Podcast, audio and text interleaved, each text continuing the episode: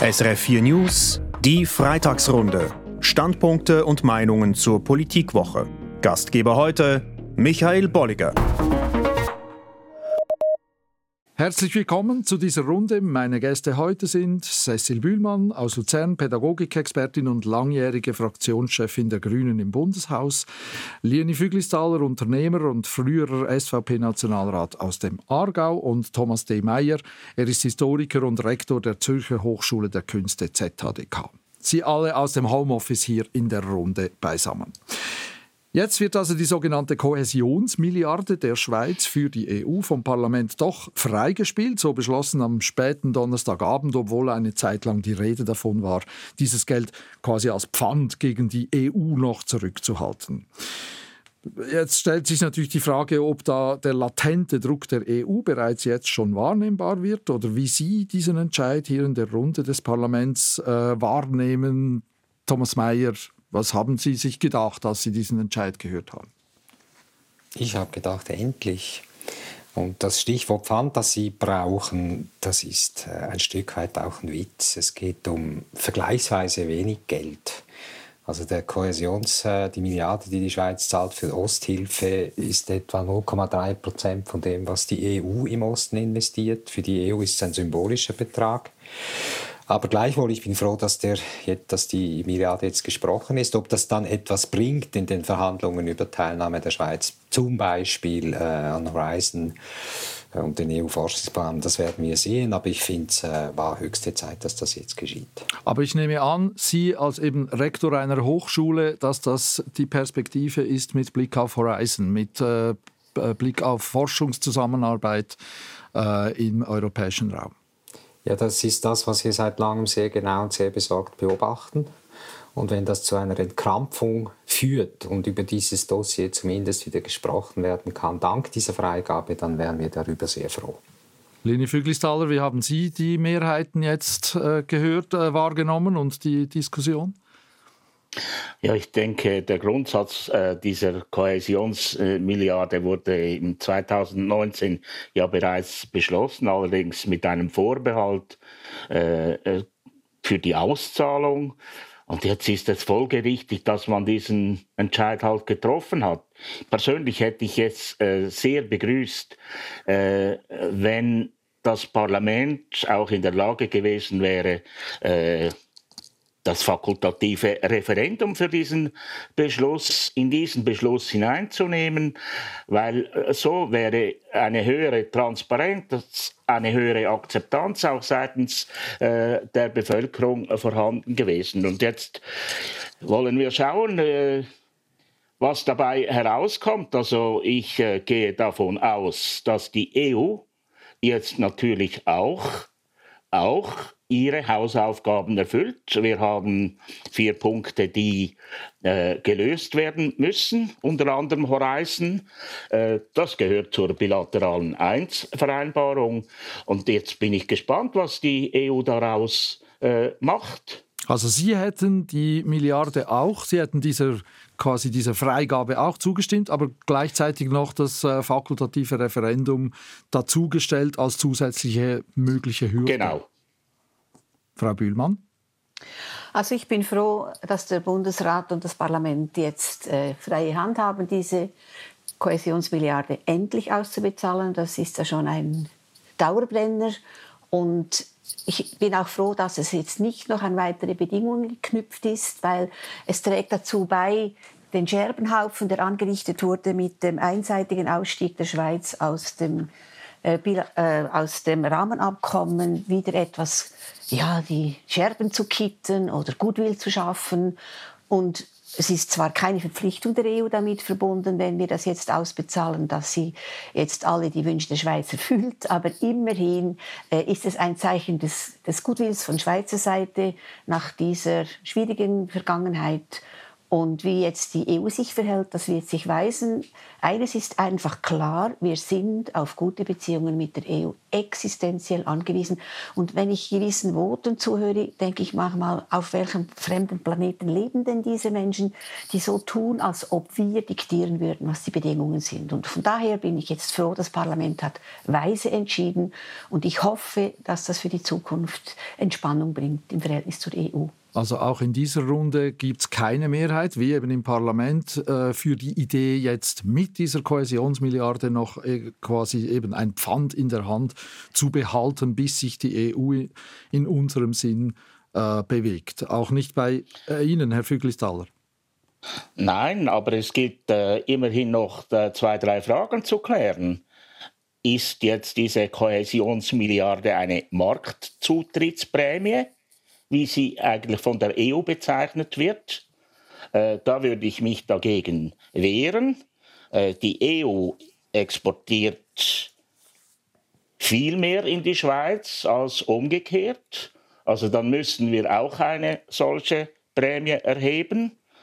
Äh, oder andere, andere Länder könnten auch auf die Idee kommen, eine Marktzutrittsprämie zu fordern. Also diese Frage die steht noch im Raum.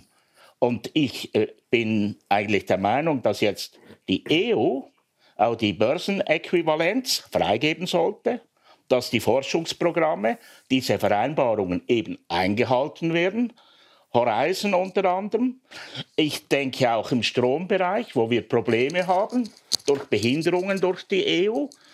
Ich denke, dass jetzt die EU auch diese Fragen klärt und auch auf uns zukommt, damit wir eben Lösungen erhalten.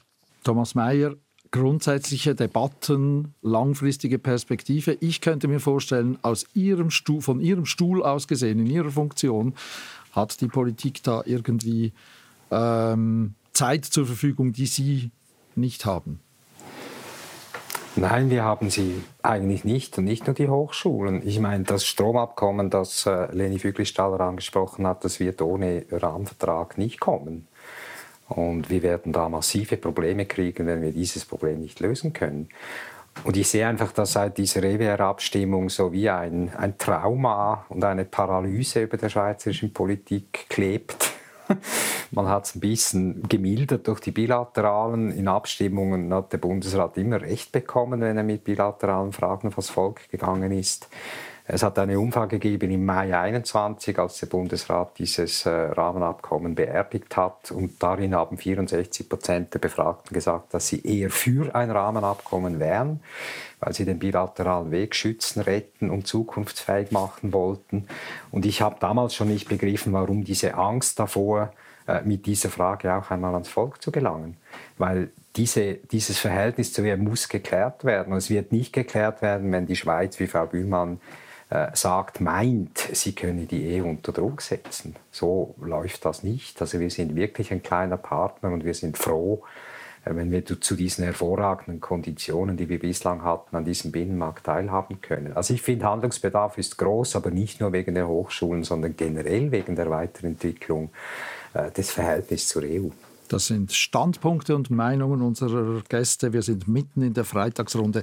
Heute mit Thomas Mayer, dem Rektor der Zürcher Hochschule der Künste ZHDK, mit Leni Füglistaller, dem früheren SVP-Nationalrat, und Cecil Bühlmann, frühere langjährige Fraktionschefin der Grünen in Bundeshaus. Sie alle aus dem Homeoffice hier in der Runde und man muss es erwähnen, dass wir die Diskussion am frühen Freitagnachmittag aufzeichnen. Wir wissen also Stand jetzt nicht, was der Bundesrat am Freitagnachmittag in Sachen Corona, Stichwort Gratistests natürlich, entschieden hat. Aber anderes war ja politisch auch noch wichtig diese Woche. Ein Thema, das gar nicht so große Schlagzeilen machte, im Parlament wurde eine Motion überwiesen diese Woche, die das Recht auf gewaltfreie Erziehung im Zivilgesetzbuch festschreiben will. Allerdings in die, auch in dieser Diskussion gab es natürlich Gegenstimmen. Niemand will Kinder schlagen, sagen die Gegner einer solchen Regelung, aber der Staat habe den Eltern nicht in die Erziehung zu reden. Klammer auf, es geht hier nicht um schwere physische oder psychische Gewalt, das ist im Strafrecht schon geregelt und verboten, sondern eben um wenn man den Begriff brauchen will, um sogenannte leichte Gewalt, äh, wie immer dann das geregelt ist. Also soll der Staat hier im Zivilgesetzbuch etwas regeln oder soll er eben den Familien nicht in die Erziehung reden? Wo stehen Sie in dieser Frage, Frau Bühlmann? Ja, ganz eindeutig auf der Seite der Kinder, die nicht geschlagen werden wollen. Und es kommt mir in der Debatte ein bisschen eine Analogie in den Sinn. Bis in die 90er Jahre hat man auch, was familiäre Gewalt, häusliche Gewalt anbelangt, gesagt, da soll der Staat nicht reinreden, das ist Sache der Familie. Das hieß damals, man hat den Männern freie Hand gelassen, ihre Frauen äh, zu, zu schlagen. Und man hat dann in den 90er Jahren das Gesetz eingeführt, das diese Gewalt verbietet. Das wurde im Jahr 2004 aber erst zum Offizialdelikt. Und natürlich geht es hier nicht um diese auch schwere Gewalt, die man damit aus den häuslichen Beziehungen von Männern und Frauen tilgen wollte, sondern hier geht es um diese wie Sie sagen, sanfteren Formen von Gewalt, eben die Ohrfeige, der Klaps und alles das. Äh, und auch da finde ich, da, da, muss der Staat eigentlich ganz klar zeigen, das geht nicht. Es geht um die Integrität der Kinder, geschlagene Kinder, äh, die, die erleben traumatische Momente und das, das schadet ihnen, das schadet ihrer körperlichen und psychischen Entwicklung. Das weiß man heute alles. Und ich verstehe eigentlich nicht, warum der Bundesrat nicht schon längst äh, die erste die Vorstöße, die es seit Jahren gibt, dem zugestimmt hat und da immer noch so mit dem Gedanken liebäugelt, ja, man wolle nicht in den, im Erziehungsstil reinreden. Nein. Wenn der Staat sagt, was er nicht zulässt, dann ist das auch normativ. Das gibt dann für Leute, die halt da vielleicht eine andere Prägung haben oder die sich anderes gewohnt sind, ein klares Signal, das geht nicht, das ist in diesem Land nicht zugelassen. Und deshalb bin ich sehr froh, dass jetzt äh, dieses, dieser Entscheid im Parlament diese Woche so gefällt wurde. Ein explizites Züchtigungsverbot im Zivilgesetzbuch. Leni Füglistaler, wie stehen Sie dazu? Ja, glaubt denn irgendjemand wirklich daran, dass eine solche gesetzliche Regelung im ZGB Wirkung zeigen wird? Wir haben ja einen solchen äh, Artikel bereits im Strafgesetzbuch. Äh, Körperverletzungen irgendwelcher Art, die werden geahndet. Und ich stelle einfach fest, dass eine gesetzliche Regelung bezüglich Erziehung, Form und Art, wie die Eltern dies handhaben sollen, das bringt nichts über die gesetzlichen äh, Regelungen. Warum nicht? Wir haben sehr große, sehr große kulturelle Unterschiede in der Schweiz. Äh, wir haben Personen in der Schweiz aus anderen Ländern, die eine ganz andere Auffassung haben bezüglich Erziehung. Und ich habe immer gesagt, die Erziehung, die Erziehungsaufgabe auch der Schule, dies zu beschränken, ist Sache der Eltern. Und die Eltern müssten eigentlich dahingehend erzogen werden, dass sie tatsächlich auch für die Erziehung ihrer Kinder letztendlich die volle Verantwortung tragen müssen. Die das gerade, ist, gerade, fest, das ist nicht der Fall. Herr Füglistaler, die, gerade die SVP, ähm, die sie jetzt natürlich nicht mehr im Nationalrat vertreten, ist mir klar, aber trotzdem fordert ja immer wieder explizit im Bereich der Migration Menschen, die aus anderen Ländern hierher kommen, dass unsere Regeln hier eingehalten werden müssen. Das ja. wäre ja, das wäre ja ein ideales Beispiel. Ich möchte Sie noch mal fragen, warum glauben Sie, würde eine gesetzliche Regelung in dieser Sache gar nichts ändern? Ja, ändert äh, die gesetzliche heute geltende Regelung im Strafgesetz äh, ändert, hat das irgendwas geändert? Sobald es ein Offizialdelikt ist, wird es, wird es zumindest verfolgbar. Aber eben ja, genau. die sanften Formen, das ist ja das Thema, das jetzt eben geregelt werden soll. Wir haben eine Meldepflicht.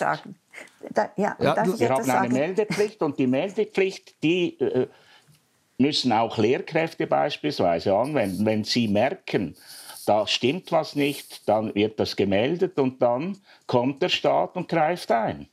Frau Bühlmann?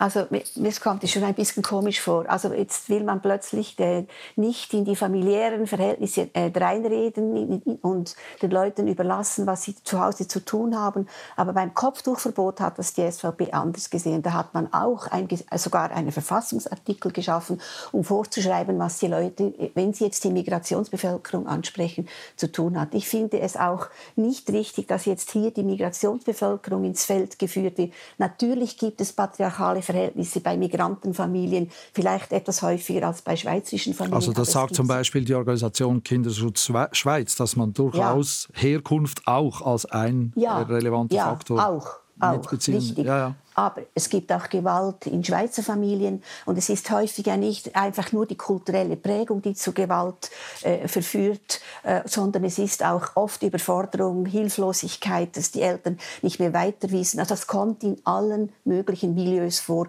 und dass man das gesetzlich nicht verbietet mit, mit, mit einem äh, Artikel im Zivilgesetzbuch, finde ich wichtig, weil das, dann wird es zur Norm, wie man das auch zum Beispiel mit der Antirassismusnorm gemacht hat. Der Staat sagt, wir lassen das nicht zu.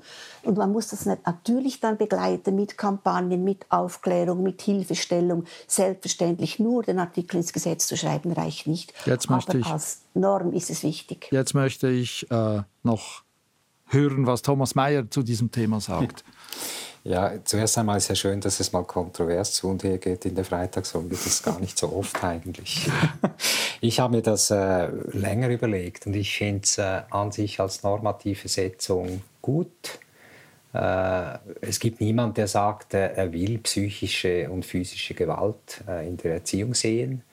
Aber das jetzt normativ zu setzen und zu sagen, dass das nicht okay ist, finde ich äh, wirklich in Ordnung. Bei der Umsetzung große Fragezeichen. Also ich weiß auch nicht, was das bringt. Es bringt einfach insofern etwas, als eine Norm gesetzt wird. Aber ob es dann tatsächlich etwas bringt und wer definiert dann, wann eine Maßnahme als äh, physische oder psychische Gewalt äh, zu bezeichnen ist, das halte ich für ziemlich komplex. Ich habe selber keine Kinder, aber ich erlebe ja Eltern, die Kinder erziehen und ohne Maßnahmen, die von Kindern zwangsläufig als Zwang empfunden werden können, ist Erziehung schwer zu machen. Also man stelle sich mal an die Reihe in einer Mikrokasse äh, und schaut dann zu, was die Kinder möchten und was die Eltern unternehmen, dass sie es nicht kriegen. Das, sind immer, das ist immer eine Form von Zwangsmaßnahme. Ich finde Umsetzung schwierig, normative Setzung wichtig und noch viel wichtiger, äh, um so etwas wirksam werden zu lassen, finde ich, ist die Prävention und die Aufklärung. Interessant ist ja auch, ähm, wertfrei gemeint interessant, wenn wir hier jetzt von diesem einzelnen Thema vom Schutz für Kinder vor Gewalt reden und gleichzeitig sehen, dass auch diese Woche Prosenektute zum Beispiel meldet, dass die Gewalt an betagten Personen in den letzten Jahren stark zunehme. Wir sehen wir haben auch diese Woche darüber berichtet, in der Westschweiz aktuell Auseinandersetzungen zwischen Jugendbanden. Am Wochenende ist ein Mensch gestorben ähm, in diesem Kontext. Auch aus St. Gallen werden aktuell solche äh, Aggressionen gemeldet. Sehen Sie generell ein gesellschaftlich relevantes und wachsendes Gewaltpotenzial in der Schweiz? Sind wir eine gewalttätige, ich weiß, das ist etwas salopp formuliert, aber haben wir ein Gewaltproblem in der Schweiz durch alle Alters- und Sozialschichten hindurch, Herr Füglistaller? Ja, ich glaube, äh, die Bereitschaft zur Gewalt, die hat zugenommen. Und ich denke, das ist ein Ausdruck auch äh, der jetzigen Situation, der Pandemie, wo, wo viele Menschen natürlich zurückgebunden werden aber es rechtfertigt einfach nicht, äh, äh, dass man diese Gewalt auch tatsächlich ausübt. Da bin ich auch der Meinung, da muss man Einhalt gebieten. Aber ich sehe natürlich diesen psychischen Druck auf einzelnen Menschen, auch bei der Pflege äh, der eigenen Angehörigen. Da kann man schon äh, Verständnis aufbringen, ja, Verständnis, äh, dass ab und zu eben solche Dinge passieren. Aber ich glaube, da muss die Gesellschaft und wir alle sind da gefordert, äh, diesem, dieser Entwicklung auch Einhalt zu gebieten. Und da muss man präventiv Einfluss nehmen, informieren, aber auch hinschauen und wenn man etwas feststellt, nicht nur tatenlos äh, sein, sondern einschreiten. Und eben doch vielleicht, nicht um die erste Frage nochmal zu öffnen, aber einfach um sie richtig zu verstehen in diesem Punkt, eben doch vielleicht auch die Gesetze verschärfen. Ja, das Gesetz, Strafgesetzbuch ist eigentlich klar, das äh, muss man konsequent anwenden und dann, äh, wenn das konsequent angewendet äh, wird, dann werden auch Täter oder Täterinnen entsprechend bestraft. Frau Bühlmann, hat Aber auch hat die Anwendung konsequent, ja, da bin ich äh, gleicher Meinung. Frau Bühlmann, sehen Sie in der Schweiz ein relevant wachsendes Gewaltproblem? Also ich würde jetzt die Beispiele, die Sie angeführt haben, nicht in den gleichen Topf werfen. Zum Beispiel, äh, was die Prosenektute äh, berichtet hat, äh, zunehmende Gewalt gegen ältere Personen, da würde ich mal sagen, das hat auch damit zu tun, dass die schweizerische Gesellschaft älter wird, dass viel Vereinsamung existiert, viel einzellebende Personen, und das sind zwei Faktoren, die anfällig machen können, dass Angehörige dann vielleicht, äh, ja, oder das dass im Alter gegen ältere Menschen Gewalt ausgeübt wird. Und da gibt es gute, ein gutes Beispiel, das habe ich im Radio gehört, äh, vom Tessin, von der Prosenektute, dass sie ein, ein, ein Zentrum führen, eine Beiz führen, wo die alten äh, Leute aus der Umgebung regelmäßig Kontakt haben und da kennt man sich und man weiß voneinander, man spricht miteinander. Man würde herausfinden, wenn da irgendwo Gewaltverhältnisse vorhanden sind und könnte etwas dagegen unternehmen. Das ist die glaube ich, etwas anderes als von der Gewalt, die jetzt Leni Fügistaller an, Fügistaller anspricht im Zusammenhang mit Corona. Also da sind natürlich in den sozialen Medien auch Gewaltfantasien aufgetaucht, die wir vorher so nicht gekannt haben. Und die Gewalthemmschwelle, das sieht man ja auch jetzt bei den Demonstrationen, ist da gesunken. Aber für mich das sind das nicht genau die gleichen Phänomene. Also ich würde da unterscheiden und auch von den Strategien her, die es braucht, oder auch bei der Jugendgewalt ist wieder etwas anders gelagert. Aber ich glaube, dass bei der Jugendgewalt wie bei der Gewalt jetzt im Zusammenhang mit der Pandemie, die sozialen Medien und das Sinken der Hemmschwelle da, was da alles gesagt wird, dazu beitragen, dass die Gewaltbereitschaft in der Gesellschaft wächst. Thomas Mayer, Sie haben vorher die Prävention angesprochen. Können Bildungsinstitutionen, wie Sie sie von innen kennen, können die Teil der Prävention sein? Vielleicht Machen Sie das? Sind Sie das schon? Wie sieht das aus oder wie schätzen Sie das ein? Ja, zuerst eine Vorbemerkung, die ich jetzt nicht als Rektor, sondern als Historiker mache. Es gab kaum je eine Zeit, in der nicht die Gesellschaft über die zunehmende Gewalt geklagt hat.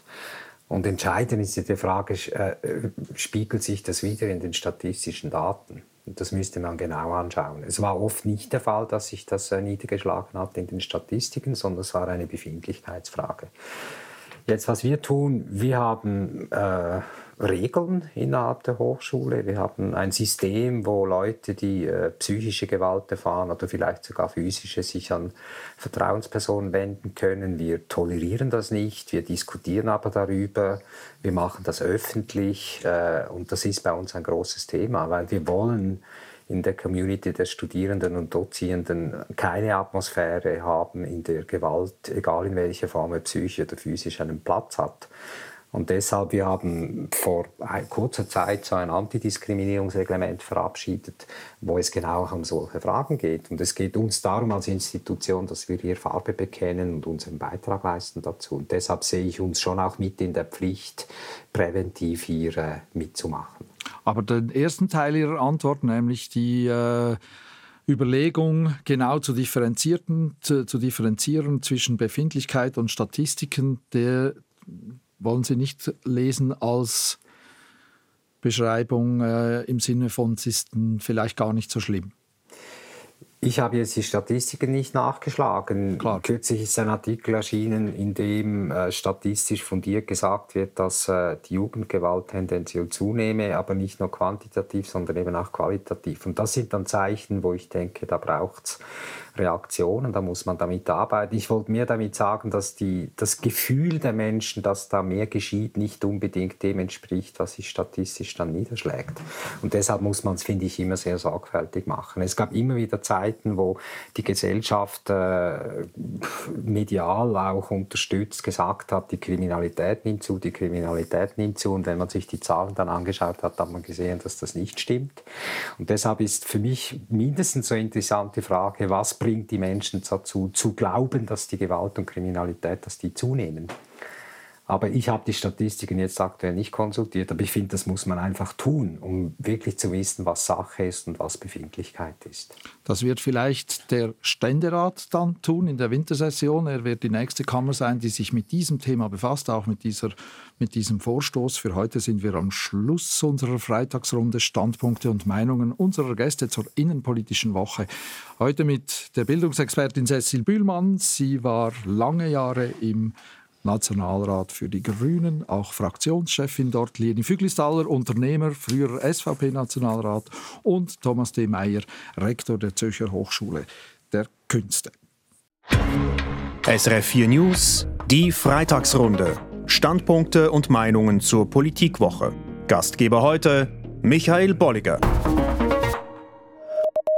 Gerne können Sie die Freitagsrunde nachhören, zum Beispiel auf srf.ch/audio. Und hier geht es gleich weiter mit den Nachrichten.